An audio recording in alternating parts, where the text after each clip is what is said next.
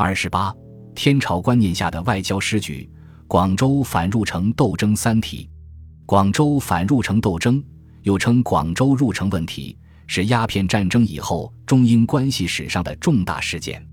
它照应于一八四二年八月的《中英南京条约》，以一八五七年十二月英法联军攻占广州为结局，历时达十五年之久。